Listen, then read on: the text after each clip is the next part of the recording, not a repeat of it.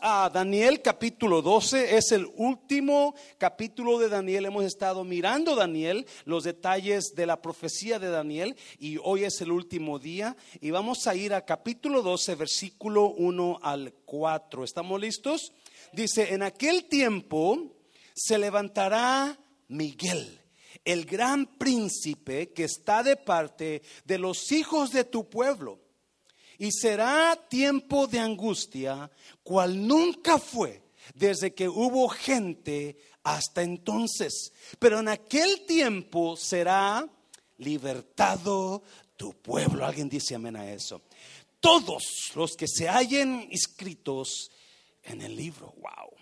Y muchos de los que duermen en el polvo de la tierra serán despertados, unos para vida eterna y otros para vergüenza y confusión perpetua. Tres, los entendidos resplandecerán como el resplandor del firmamento, y los que enseñan la justicia a la multitud como las estrellas a perpetua eternidad.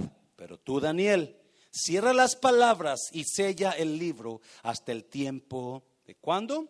Del fin. Muchos correrán de aquí para allá y la ciencia aumentará. Vamos a orar. Padre, te bendigo tu palabra, Dios. Gracias por esta tarde, por tu presencia, Espíritu de Dios. Gracias por estar aquí. Ahora toma estos minutos que nos quedan y háblanos. Habla a corazones que necesitan escuchar esta palabra. En el nombre de Jesús. ¿Cuántos dicen amén? Puede tomar su lugar. Ah, eh, comenzamos el libro de Daniel capítulo 9, donde habló Daniel de las 70 semanas, ¿se acuerdan?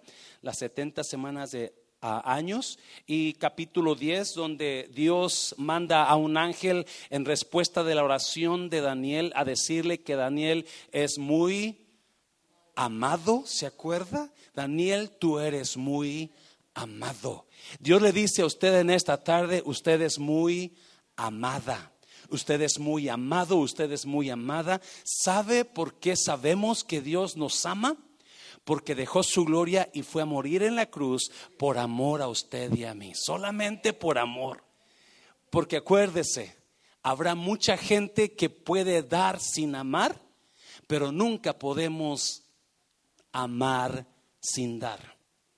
Siempre, siempre. Hay gente que da porque tiene que o porque le piden, pero dan sin amar. Pero jamás va a haber persona que ame sin que dé. si su pareja tiene días que no le da algo, hmm, pregúntele, ¿me amas? Because doesn't seem like it. Porque no parece, porque cuando alguien ama, siempre va a dar. El versículo dice, porque de tal manera amó Dios al mundo que ¿qué hizo? Que dio a su Hijo unigénito. So acuérdese, Dios lo ama, Dios quiere lo mejor para usted. La razón que a veces estamos como estamos es porque nosotros no queremos obedecer lo que Dios dice. Pero aquí capítulo 12 de Daniel hay unas enseñanzas increíbles, sencillas pero increíbles. Si usted nota, vamos al capítulo, versículo 1, pone versículo 1 por favor. Dice, en aquel tiempo se levantará Miguel, el gran príncipe que está de parte de los hijos de tu pueblo. Me encanta esa parte. En aquel tiempo se levantará el gran príncipe Miguel el que está de parte de los hijos de tu pueblo. En otra versión dice, el que está asignado para defender a tu pueblo. ¿Quién es Miguel? ¿Alguien sabe quién es Miguel? Es un gran arcángel. Y eh, al arcángel Miguel es un guerrero. No, déjeme aclarar, el arcángel Miguel no es el Señor Jesucristo. Porque algunos creen, o algunas religiones creen que eh, Miguel es Jesucristo y la Biblia no enseña eso. Amén, iglesia. En ningún lugar enseña que Miguel es Jesucristo. Miguel es el arcángel guerrero de Dios. Y por lo que yo entiendo, el ángel, arcángel Miguel es el arcángel asignado para defender a los hijos de Dios. Ah, me está oyendo. Por eso dice, el gran príncipe que está de parte de los hijos de tu pueblo. En otras palabras, el que te ayuda. Él fue asignado por Dios desde el principio de la fundación del mundo para ayudar a los hijos de Dios. Me está oyendo, iglesia. So, cada vez que usted esté en peligro, acuérdese, Dios puede mandar al arcángel Miguel. Cuando yo no pueda contra el enemigo, cuando yo no pueda con los problemas, con la enfermedad, acuérdese, pídele ayuda a Dios Él va a mandar a quién?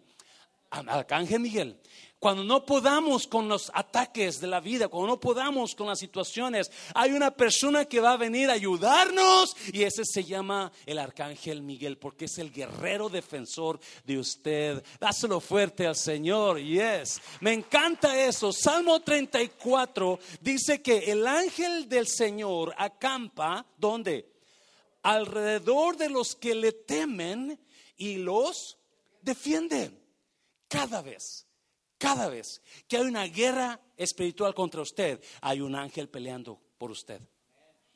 La Biblia por allá en, el Antiguo Testamento enseña que una vez el rey Sennacherib, rey de Siria, fue y atacó a Israel y los avergonzó y les mandó cartas y diciéndoles, voy a, robar de tus hijos, tus mujeres y los voy a hacer esclavos y, era una carta horrible y Dios, tu, tu, Dios no sirve, no puede, no me va a poder detener, tu Dios no puede contra mí, así dijo Sennacherib. Y el rey Ezequías era el rey de aquel entonces. Dice que agarró las cartas y las leyó delante de Dios. Y le dijo, Dios, mira lo que este hombre está diciendo. Y Dios le contesta y dice, dile quién eres tú, Sennacherib. Tú vas a regresarte avergonzado porque vas a ver conmigo. Déjame decirte, dicen que cuando antes de que comenzara la guerra, el ángel de Dios vino y peleó contra los enemigos de los hijos de Dios. Y el, un solo ángel mató 180 mil hombres enemigos. Porque el ángel de Dios está asignado para proteger a los hijos de Dios. ¿Yes? Now, le he puesto a esta prédica detalles de los eventos del fin, porque eso es lo que está hablando aquí Daniel. Es una profecía que comenzó en el capítulo 10. La profecía, mientras Daniel oraba, Dios le mandó al ángel con la revelación de la profecía y capítulo 10 y 11 y 12 es una conversación, Daniel y el ángel. So, aquí está Daniel hablando y dice, mientras en aquel tiempo que si usted estuvo aquí la semana pasada, hablamos de algunos reyes que pelearon contra Israel, ¿se acuerda? Pero uno de ellos específicamente, Antíoco Epífanes, ¿se acuerda? Antíoco Epífanes era el enemigo de los hijos de Dios y él persiguió al pueblo de Dios para hacerlos que dejaran la fe de su Dios. Y lo que hacía, él ponía a casos o cazuelones de aceite hirviendo y quemaba a la gente viva si no se arrepentían de buscar a Dios. Después, al final del capítulo 11, la, profecía agarra un giro y se va no al tiempo de Antíoco Epífanos, el rey malo, pero se va a los últimos tiempos. Por eso en el versículo 1 de capítulo 12, en aquel dice, en aquel tiempo, se levantará Miguel, el gran príncipe que está de parte de los hijos de tu pueblo. ¿Y qué más?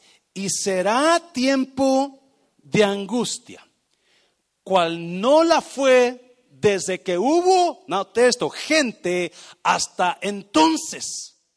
No, viene lo bueno, pero en aquel tiempo será que será libertado tu pueblo, todos los que se hallen escritos en el libro. So, vamos por partes. Yo le he puesto a esta predica detalles de los eventos del fin, porque da detalles de lo que va a pasar en los últimos tiempos. ¿Sabía usted que los tiempos están súper difíciles ahora? Súper malos, súper difíciles. Y Daniel le dice al ángel, en aquel tiempo va a haber una... una tribulación, pero decir, será tiempo de angustia, como no la hubo desde que hubo gente hasta entonces. ¿Qué está diciendo? El ángel le dice, viene un tiempo muy difícil para tu pueblo. Viene un tiempo muy difícil para el mundo. No, y ese tiempo de angustia no, va a ser tan fuerte que nunca ha habido tal tiempo de angustia. No, si me está oyendo iglesia. ¿Qué está hablando el ángel? Está hablando de la gran tribulación. Si usted no estuvo aquí estas semanas pasadas, hemos hablado de las últimas siete años de este mundo.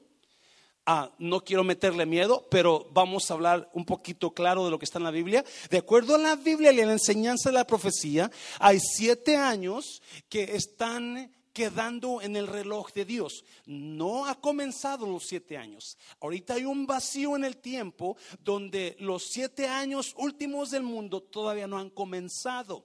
Pero hoy vamos a mirar cuándo van a comenzar de acuerdo a esta profecía. Amén, iglesia. So quedan siete años y en esos siete años va a haber un tiempo de angustia, dice el ángel. Lo leo conmigo, ¿verdad? Un tiempo de angustia muy fuerte. Now, el ángel dice, va a ser tan fuerte que nunca ha habido así tipo de angustia desde que comenzó la creación hasta entonces. No, déjame decirle, el, el versículo 1 cuando dice que el ángel Miguel, que está de parte de los hijos de tu pueblo, está hablando de la nación judía. Primeramente está hablando de la nación judía, pero luego se extiende a la nación creyente, que es usted y yo porque esa es la, Biblia, la, explicación bíblica.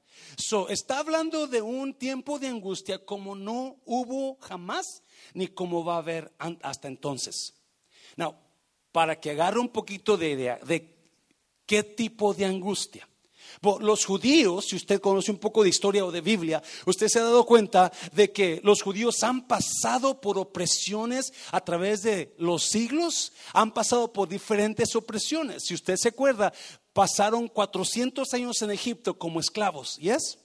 400 años en Egipto oprimidos por los egipcios. Era tiempo de esclavitud, donde los hacían trabajar por nada. Lo hacían trabajar de sol a sol, ¿se acuerdan? Y los mataban y los, y, los abusaban. Esa era 400 años. Ese fue tiempo de angustia, yes. Now, después 70 años pasaron en Babilonia, la profecía de, de Jeremías. 70 años fueron cautivos en Babilonia.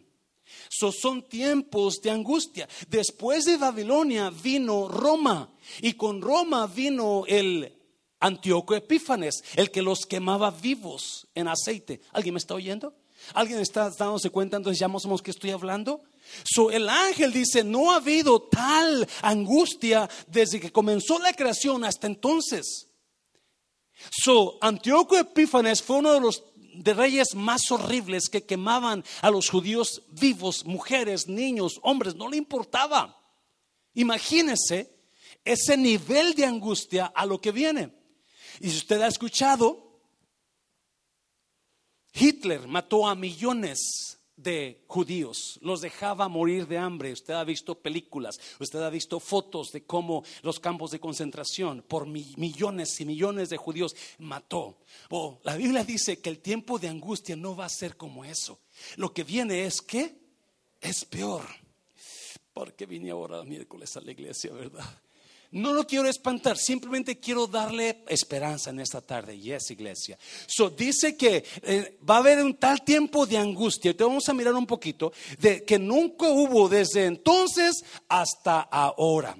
Desde entonces hasta ahora.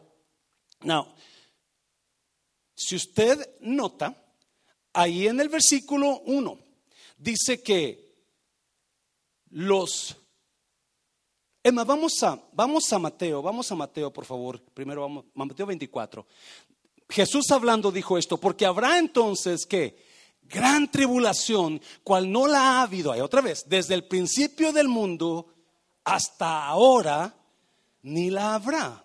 Daniel y Jesucristo se coinciden con la misma tipo de angustia. So, algo viene a este mundo que va a estar tan horrible Va a estar tan difícil que va a ser un tiempo horrible de la tiempo de angustia que usted y yo esperamos no pasar. Porque, ¿qué dice la palabra de Dios? Versículo al final dice, pero en aquel tiempo será que libertado tu pueblo. So, la Biblia habla de un tiempo de angustia. Ponme versículo 1, mi hijo, por favor, otra vez, versículo 1 al final dice, pero en aquel tiempo será libertado tu pueblo todos los que se hallen escritos en el libro. No, muy importante, muy importante.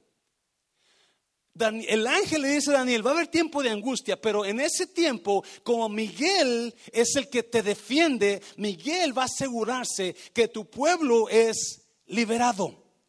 No, no todo pueblo va a ser liberado. ¿Cuáles van a ser liberados?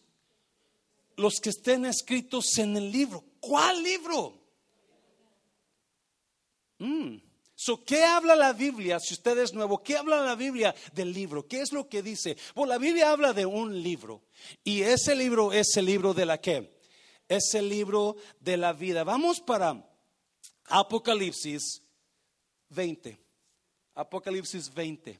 No, quiero que usted entienda, el ángel dice, va a haber tribulación, va a haber angustia, pero Daniel, no te preocupes, tu pueblo va a ser liberado en ese tiempo.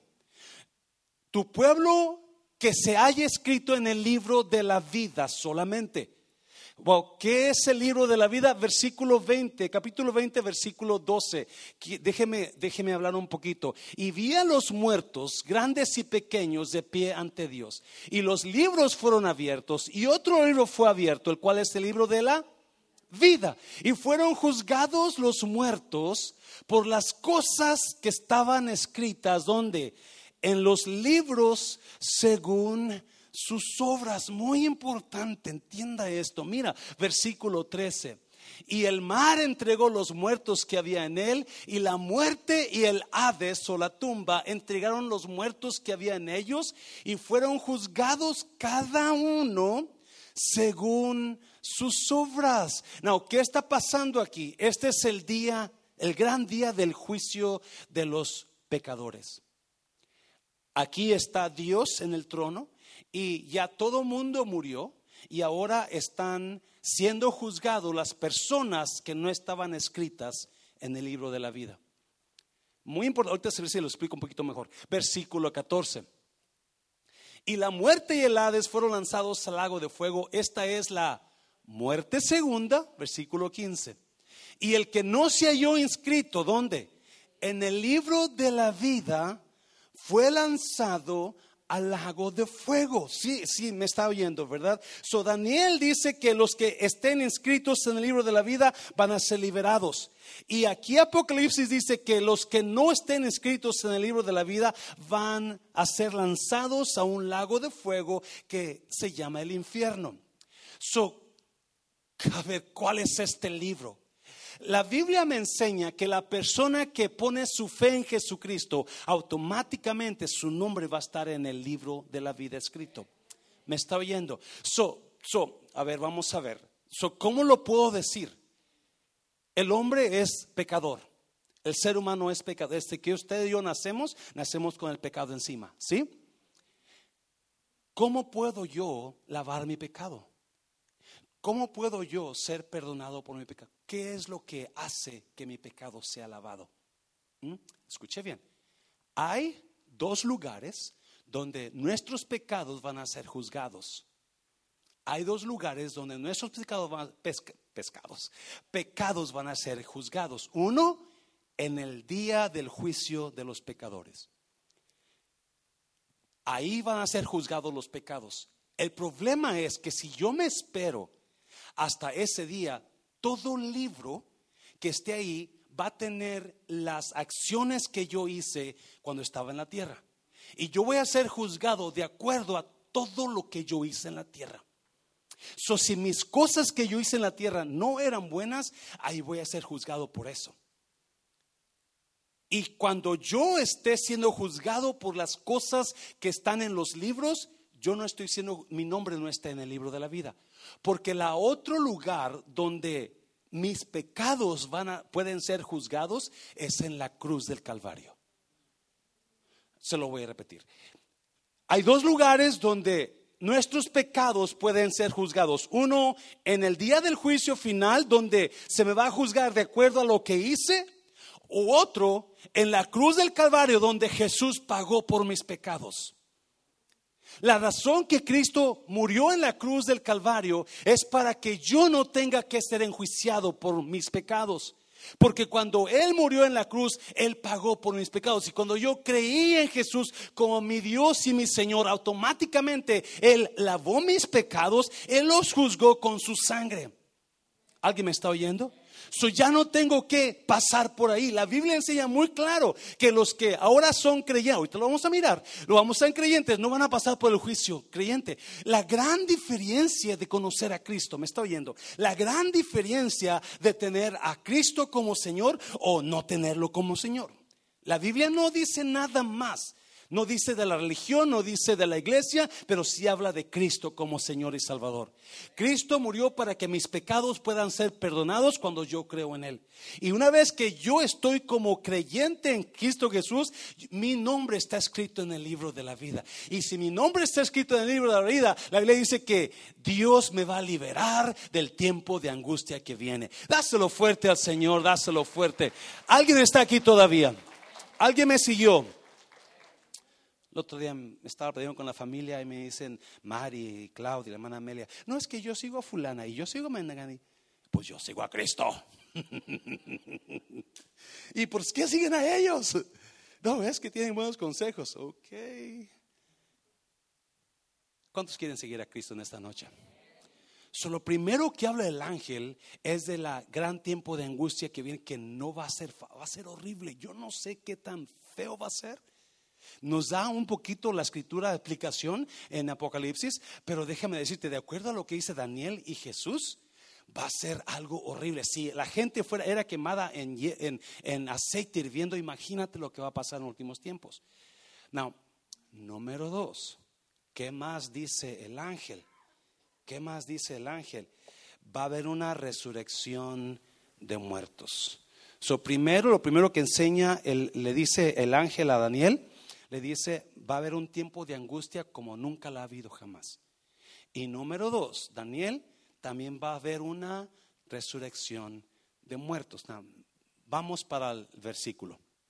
Y muchos de los que duermen en el polvo de la tierra serán despertados, unos para vida eterna y otros para vergüenza y confusión perpetua. Wow. Note una cosa dice que muchos van a levantarse del polvo de la tierra, unos para vida eterna y otros para condenación. ¿Yes? Porque el ángel se asegura de decirle lo que va a pasar. Y lo que va a pasar, se van a levantar los muertos de la tumba. Yes. ¿Qué me dice eso? Esta vida no es todo lo que hay. ¿Y es iglesia? Esta vida, el mundo entero, estamos tan mal. Queremos luchar por esta vida. Queremos ganar más dinero que, que queramos, podamos ganar. Lo cual está bien, ¿verdad? Pero a veces descuidamos lo más importante por lo que se va a acabar. Descuidamos nuestra vida eterna. Porque aquí me dice que yo voy a vivir para siempre. Y usted también. ¿Sabía usted que Dios nos hizo eternos? Ya, esta vida no lo es todo. Mucha gente, mucha gente me pregunta, ¿por qué, pastor? ¿Por qué hay tanto mal en la vida? ¿Y por qué hay gente buena que le va mal y por qué hay gente mala que le va bien? Porque aquí no lo es todo. Esto no le, la gente mala que le va bien aquí, déjame decirte, le espera una eternidad en llamas. Le espera castigo eterno horrible. ¿Me está oyendo, iglesia? Yo prefiero no tenerlo todo aquí, pero tenerlo todo allá. Porque aquí es pasajero, allá es eterno. La vida real no es aquí, iglesia. Y mucha gente está traumada por cómo están viviendo la vida aquí, están, están tan, tan enfocados en lo que quieren agarrar aquí, cuando esto se va a acabar. Cuando menos se acuerda, usted se va a petatear. Y cuando se petatee, no se va a llevar nada. Naranjas, dijo el de mi rancho. No se va a llevar nada, se va a llevar, se va a ver encuerado.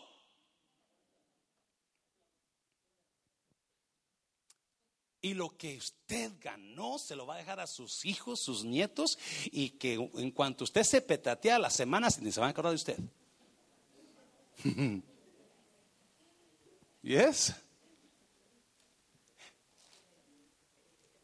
el ángel le dice a Daniel, Daniel, muchos de los que están durmiendo muertos se van a levantar. No, unos van a ir a un lugar y otros van a ir a otro lugar.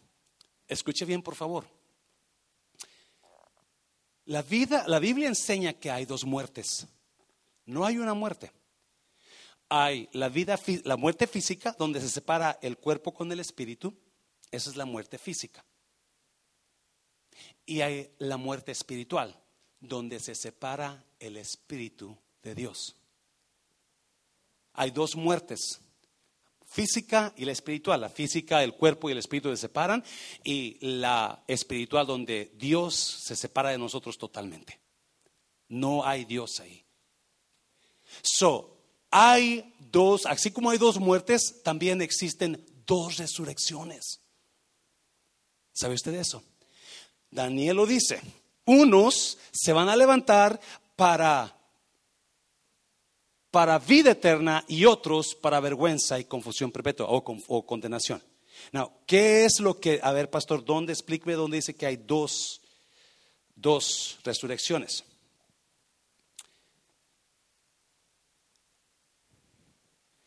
Primer libro de Tesalonicenses 4, 16. Mire lo que dice. Porque el Señor mismo, con voz de mando, con voz de arcángel, y con trompeta de Dios descenderá de dónde? Del cielo. ¿Y los qué? ¿Y los muertos en quién? Y los muertos en Cristo, ¿qué va a pasar? Resucitarán primero. Por favor, póngale ahí, acuérdese de ese versículo o subraye su Biblia si tiene la Biblia. Los muertos en Cristo. La Biblia cristiana lo dice, la Biblia católica lo dice, la Biblia, toda la Biblia lo dicen igual. Porque hay una gran diferencia en tener a Cristo en el corazón y no tenerlo. ¿Me está oyendo, iglesia? Cristo hace la diferencia en su vida futura y en su vida de ahora. Usted agarre la confianza y póngasela en Cristo Jesús y su vida va a ser mucho mejor con mucha esperanza aquí. Y cuando usted se petatee, usted se va a asegurar que Cristo se la lleva con usted. ¿Me está oyendo? Todo en la vida depende de Cristo. Todo fue hecho por Cristo y para Cristo. Todo es en Cristo. Los muertos en Cristo resucitarán primero. Aquí está hablando de, de una acción que se llama el rapto de la iglesia, donde Cristo viene por la iglesia y cuando Él venga, lo primero que va a pasar, los muertos que murieron siendo creyentes se van a levantar de sus tumbas. ¿Y esa iglesia? Y usted sigue leyendo ahí, no lo puse ahí porque no quiero tardarme mucho, pero si usted sigue leyendo, dice que estos que se levanten de la tumba, escuche bien, van a irse con Jesús y van a estar siempre con el Señor. ¿Alguien me está oyendo? Si usted leyó en Apocalipsis 20, dice que los muertos se presentaron delante de Dios para ser juzgados de acuerdo a lo que estaba en los libros, ¿se acuerda? Estos no. Porque estos ya fueron juzgados ¿dónde? En la cruz. Estos ya fueron juzgados en la cruz, donde usted cuando dijo a Jesús, perdóname Jesús, te entrego mi vida, Él la perdonó y dijo, tus pecados son perdonados, ya no hay pecados en ti. Alguien me está lo fuerte, señor, hazlo fuerte, señores. Esto está bueno. Yo sé que es, es sencillo, pero está increíble, está poderoso. Por eso, estos que están, que se, son resucitados con Cristo, se van con el Señor y siempre, y dice Pablo, y así estaremos siempre con el Señor. Usted lea el capítulo 4 de, primera, de, segunda de, de Primera Tesalonicenses y usted va a encontrar esos versículos increíbles. Porque los primeros que resucitan son los creyentes. ¿Qué pasa con los no creyentes? Capítulo 20 de Apocalipsis. Vamos para allá otra vez. Y vi tronos y se sentaron sobre ellos los que recibieron facultad de juzgar. Y vi las almas de los decapitados por causa del testimonio de quién? ¿De la religión? ¿De la iglesia? No, ¿verdad? ¿Del pastor Mancera? No, testimonio de Jesús y por la que palabra de Dios, los que no habían adorado a la bestia ni a su imagen y que no recibieron la marca en sus frentes ni en sus manos y vivieron y reinaron con Cristo. ¿Cuánto? Mil años, eso viene después, le llamamos el milenio, no lo vamos a meter ahorita ahí. Versículo 5, mire versículo 5. Pero los que, los otros muertos no volvieron a vivir hasta que se cumplieron cuánto? Mil años. Esta es la primera resurrección. Los otros muertos, ¿cuáles son otros muertos? Los no creyentes. No, no volvieron a vivir hasta que se cumplieron cuánto? Mil años. So, después de la primera resurrección, cuando todo creyente se levanta, pasan mil años después y es cuando todo ser humano que no aceptó a Jesús, que no creyó en Jesucristo, se levanta. ¿Para qué se levantan? Para ser juzgados, porque ellos no fueron juzgados en la cruz. Ellos van a ser juzgados en el día del juicio. ¿Qué pasa con el versículo 6? Bienaventurado y santo el que tiene parte en la qué? En la primera. ¿Qué es la palabra? ¿Qué significa la palabra bienaventurado? Mil veces feliz. Bienaventurado y santo el que tiene parte en la primera, no en la segunda, en la primera resurrección. La segunda muerte pues hay dos muertes, la muerte física y la muerte espiritual. La muerte física se separa el cuerpo del espíritu y la muerte espiritual se separa Dios de la persona. La muerte, segunda muerte no tiene estar sobre esto, sino que serán sacerdotes de Dios y de Cristo y reinarán con él. ¿Cuánto tiempo? Mil años. So, ahí están las dos resurrecciones, las dos completas resurrecciones hablando a el ángel, a Daniel y Jesús, o más bien el apóstol Juan en Apocalipsis, hablando de las igual lo mismo, lo mismo. Y usted sigue leyendo, usted va a encontrar los dos, Juan capítulo 5, Evangelio de Juan capítulo 5 también habla de las dos resurrecciones, porque eso es lo que es. Lo impactante para mí es que toda la diferencia la hace el Señor Jesucristo. Usted tiene a Jesús, sus pecados son juzgados en la cruz y no tiene que pasar por el juicio final. Pero usted nunca acepta a Jesús, usted va a ser juzgado en el juicio final y su nombre va a estar, no va a estar en el libro de la vida. ¿Y qué va a pasar? Fue lanzado a dónde? Al lago de fuego. Dáselo fuerte, Señor, dáselo fuerte. Vamos para Daniel, capítulo 12, versículo 3. Daniel 12, 3. dice, um, pero a versículo 3, si puedes irte para allá, mi hijo, por favor. Daniel capítulo 12, versículo 3. Quiero enseñarles algo muy bonito en la segunda parte.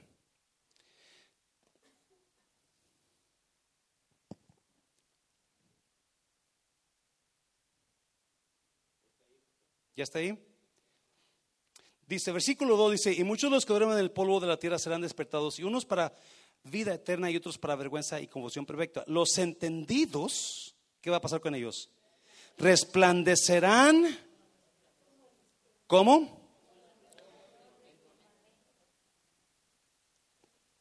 Y los que enseñan la justicia a la multitud como las estrellas a perpetua. Los entendidos resplandecerán como el resplandor del firmamento. So, hay unas personas que van a ser juzgadas, unas personas que van a ser aventadas a un lado de fuego, pero hay un grupo de personas que van a brillar. Los entendidos resplandecerán. Los entendidos, ah, y luego dice ahí, y los que enseñan la justicia a la multitud como las estrellas a perpetua eternidad. ¿Alguien está aquí? So, el ángel está diciendo a Daniel, Daniel, Dios quiere que tú seas parte en su mover de él. Dios quiere que tú seas parte en su reino. Dios quiere que tú seas parte en, en enseñarle a gente, en hablarle a la gente de Dios, en que la gente sepa que hay un Dios que les ama, que la gente sepa que y esos son los entendidos. ¿Me está oyendo iglesia?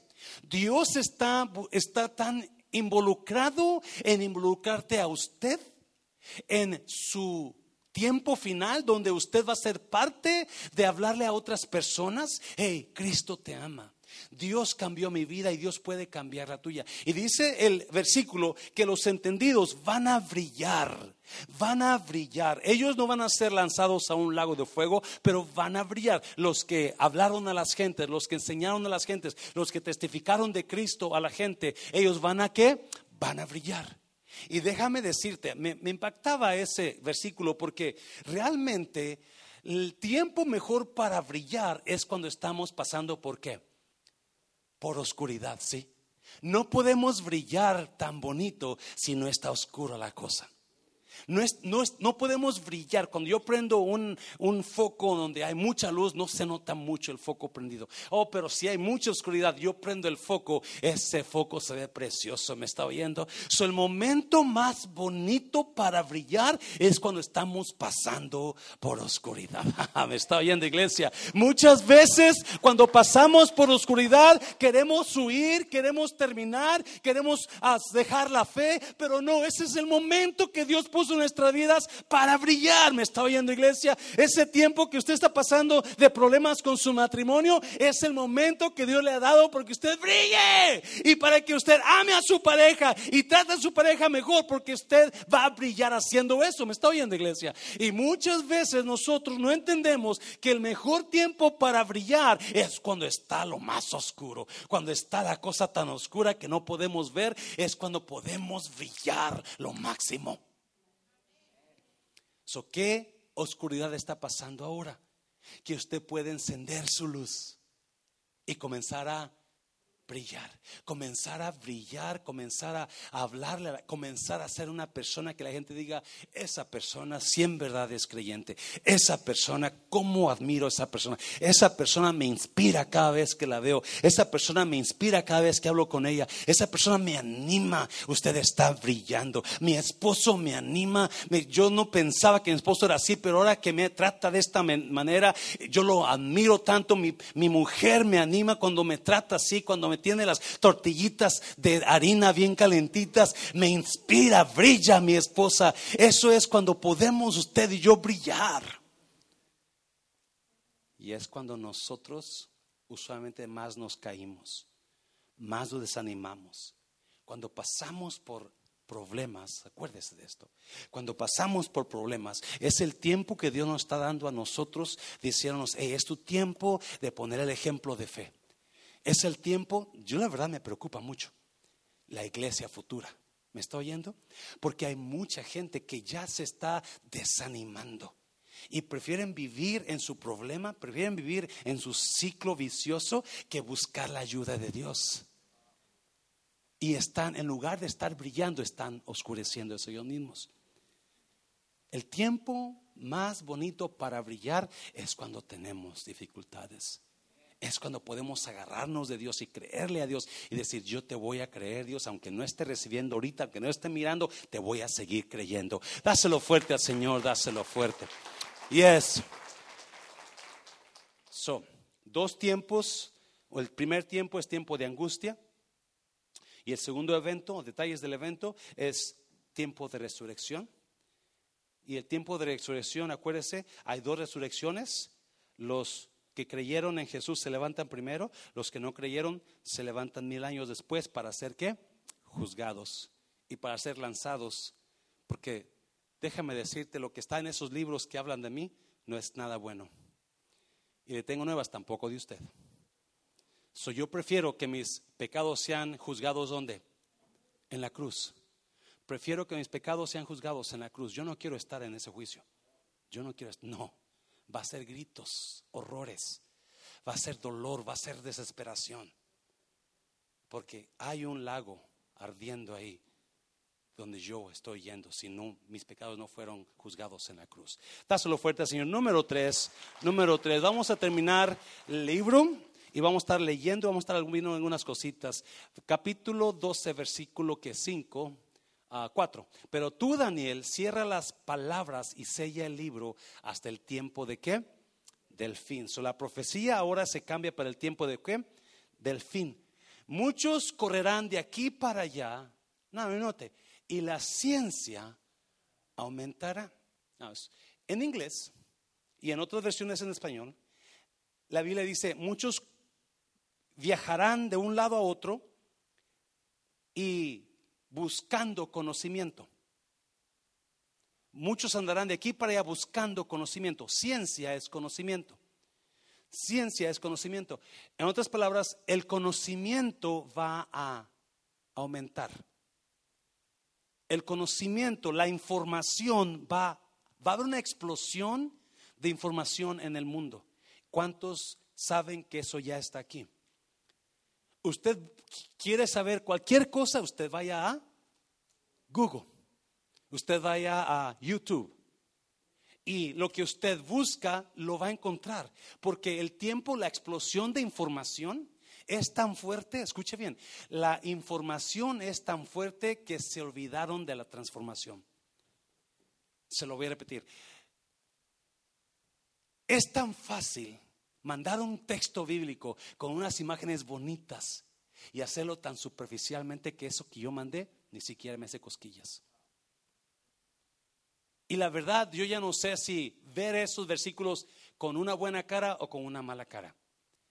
Porque la información es tan real, es tanta la información que ya nos hicimos expertos en el área, pero nos olvidamos de la transformación. Se lo voy a poner de esta manera. El apóstol Pablo enseña que el conocimiento te envanece, el conocimiento te hace la cabeza grande. Así dice una versión. Pero el amor edifica. Qué bueno tener conocimiento. Qué es muy bueno tener información, no me malentienda, es buenísimo. Especialmente si usted quiere lograr llegar a lugares altos, es buenísimo. Pero como creyentes, tenemos que tener información para transformación. En otras palabras, lo que yo estoy leyendo, lo que yo estoy aprendiendo, voy a aplicarlo a mi vida para cómo mejorar yo personalmente. No usar la información simplemente como un momento de conocimiento en mi vida, para que la gente vea lo que yo soy o lo que yo sé, sino que voy a usar esa información para que la gente mire en mí una transformación. ¿Y es iglesia? No, no, sí me entendieron, ¿verdad? Porque hay tanta gente que tienen conocimiento, pero no se nota nada de transformación por la forma en que viven, la forma en que hablan, la forma en que se portan. Y eso, acuérdese de eso, usamos la palabra de Dios. No, escuche bien, si usted usa la palabra de Dios, la palabra de Dios tiene el poder para transformar su vida, porque la palabra de Dios entra por aquí y entra dentro de usted. Y cuando entra dentro de usted, comienza a volverse real y comienza a hacer fruto y a hacer cambios en uno. Me estoy yendo, iglesia. No, versículo 5 versículo 5. Y yo, Daniel, miré, y he aquí otros dos que estaban en pie, el uno a este lado del río y el otro al otro lado del río, versículo 6. Y dijo uno al varón vestido de lino que estaba sobre las aguas del río, ¿cuándo será el fin de estas maravillas? En otras palabras, un ángel hablando con el Señor Jesús. Versículo 7. Y oí al varón vestido de lino que estaba sobre las aguas del río, el cual alzó su diestra y su siniestra al cielo, y juró por el que vive por los siglos, no, mire, que será por tiempo, ¿qué más? Tiempos y la mitad de un tiempo. Hmm. Y cuando se acabe la dispersión del poder del pueblo santo, todas estas cosas serán cumplidas. A ver, ¿qué, qué? Tiempo, tiempos y la mitad de un tiempo. So, el ángel le pregunta a Jesús, ¿cuándo va a ser esto? ¿Cuándo va a ser el fin? ¿Cuándo va a ser el fin de las cosas? Y dice, juro por Dios que va a ser en tiempo, tiempos y la mitad de un tiempo. No, ¿cómo se traduce eso en la Biblia? Acuérdese que cuando comenzamos esta enseñanza hablamos de siete años que le quedan al mundo, ¿sí? ¿Se acuerda? Siete años en el reloj de la profecía de Dios. Hay siete años donde cuando algún evento, ahorita vamos a mirar, un evento específico pasa en el mundo, ahí comienzan a correr los siete años. Tres años y medio son años de paz y prosperidad para el mundo de esos siete años. Pero los tres años y medio, al finales, son el tiempo de la angustia. So, tiempo se traduce un año, tiempos, dos años, que son ahora tres, medio tiempo es que medio año. So, ¿Cuántos son? Tres años y medio.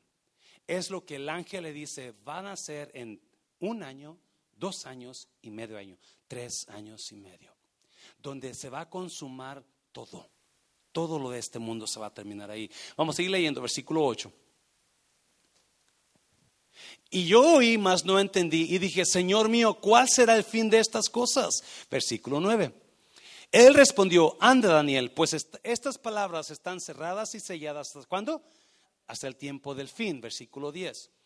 Muchos serán limpios y emblanquecidos y purificados. Ah, mire, los impíos o malos procederán impíamente y ninguno de los impíos entenderá. Wow, pero los entendidos comprenderán. ¿Lo está leyendo conmigo? El ángel le dice a Daniel, hay mucha gente que van a escuchar este mensaje, Daniel, y van a comenzar a limpiarse. Va a comenzar a haber una renovación, una transformación en sus vidas. Pero hay mucha gente que no les va a importar lo que están escuchando, se van a, van a seguir en sus mismos caminos y en lugar de mejorar, se van a seguir empeorando. Y la verdad es triste saber que personas que escuchan el Evangelio rechazan el Evangelio simplemente porque quieren seguir igual. No creen la palabra, no creen el mensaje, no creen, creen que ellos están así bien y estás empeorando y empeorando y empeorando. Te invito para que comiences a limpiarte, que comiences a decir, yo le creo a Dios, yo le creo. Y Dios es lo que dice esta, esta, esta tarde. Y no, comienza a mejorar. Cambia tu vida, cambia tu futuro, cambia tu destino, cambia tu eternidad. Comienza a aprender, comienza a escuchar, comienza a agarrarte de Dios, comienza a creer en Cristo Jesús, comienza a darle tu vida, comienza a confiar en Él como tu Señor. Dáselo fuerte al Señor, dáselo fuerte, dáselo fuerte. Versículo 11, ya vamos a terminar. No, mire, y desde el tiempo que se ha quitado el continuo sacrificio hasta la abominación desoladora, habrá cuánto? 1290 días. ¿Alguien puede dividir, y no, 1290 días en 365 a ver qué, qué sale? ¿Cuánto? Tres años y medio.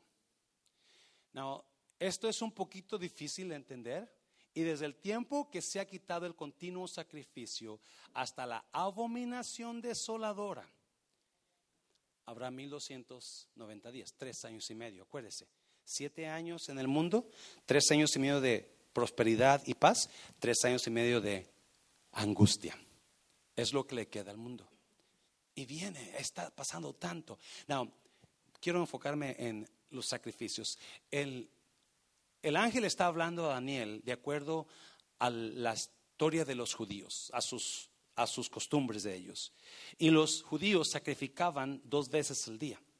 Sacrificaban dos veces al día, en la mañana y en la tarde, a Dios.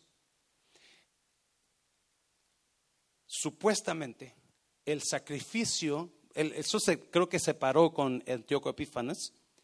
no sé, estoy seguro si todavía están haciendo los sacrificios ahora, Quizás sí, quizás no, no estoy seguro, pero en el tiempo del fin va a haber un rey que se va a levantar y va a querer tomar control del mundo. Se le llama la bestia o el anticristo.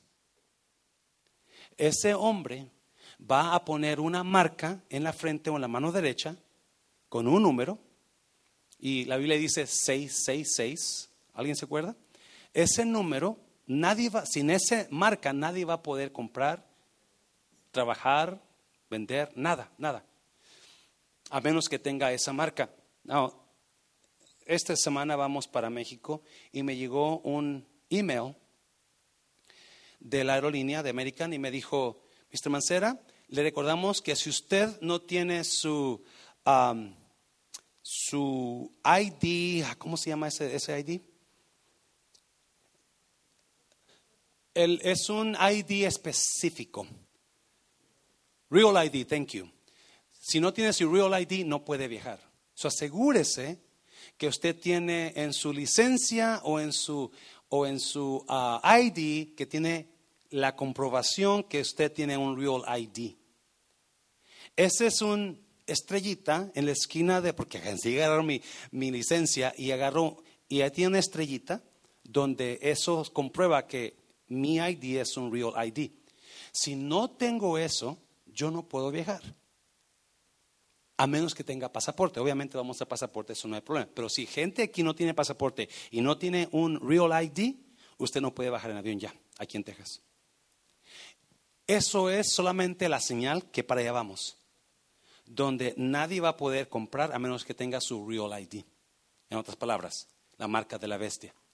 No, ese hombre, escuche bien, ese hombre, de acuerdo a los expertos, ese hombre va a poner en el templo de Dios o en el lugar donde se hagan los sacrificios, porque algunas personas no creen que va a haber templo, pero sí va a haber un lugar donde los judíos sacrifican ahora, o van a estar sacrificando entonces.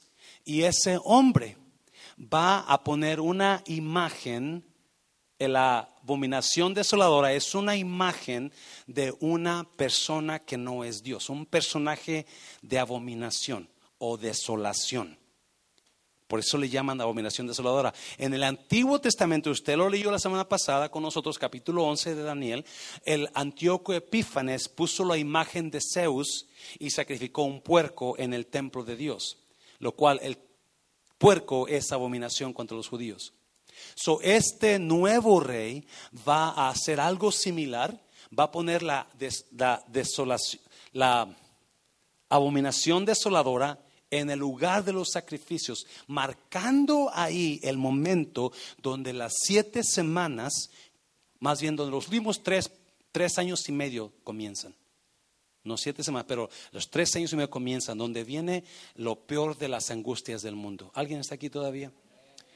Eso es lo que el ángel le está enseñando a Daniel, lo cual el Señor Jesús, capítulo 24 de Mateo, también enseñó la, la abominación desoladora. Y dijo Jesús, cuando ustedes vean la abominación desoladora del que habló profeta Daniel, huyan, huyan, porque es tiempo de dolores, es tiempo de angustia. El mundo va para allá. No, último consejo. Ya terminó con esto, versículo 12.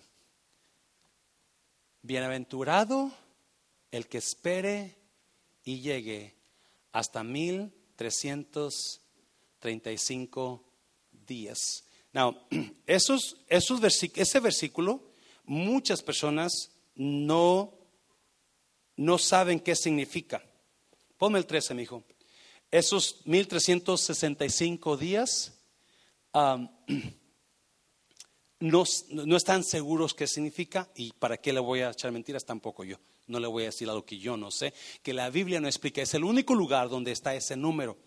Tienen varias ideas, pero la Biblia sí habla de los 1265 días. ¿Cuántos eran?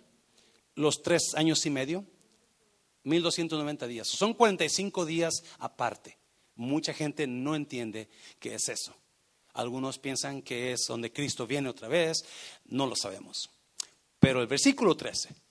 Y tú irás hasta dónde? Hasta el fin. Y reposarás. Y te levantarás para recibir tu heredad al fin de los días. Daniel, tú vas a ir hasta el fin. Tú vas a permanecer firme, Daniel. Tú sigue firme, Daniel. No importa qué veas, no importa qué pase en tu vida, tú sigue firme en la fe. Porque si tú sigues firme en la fe, tú te vas a levantar y vas a recibir tu herencia. La vida del creyente está marcada por ataque, así como los judíos, por ataque del enemigo.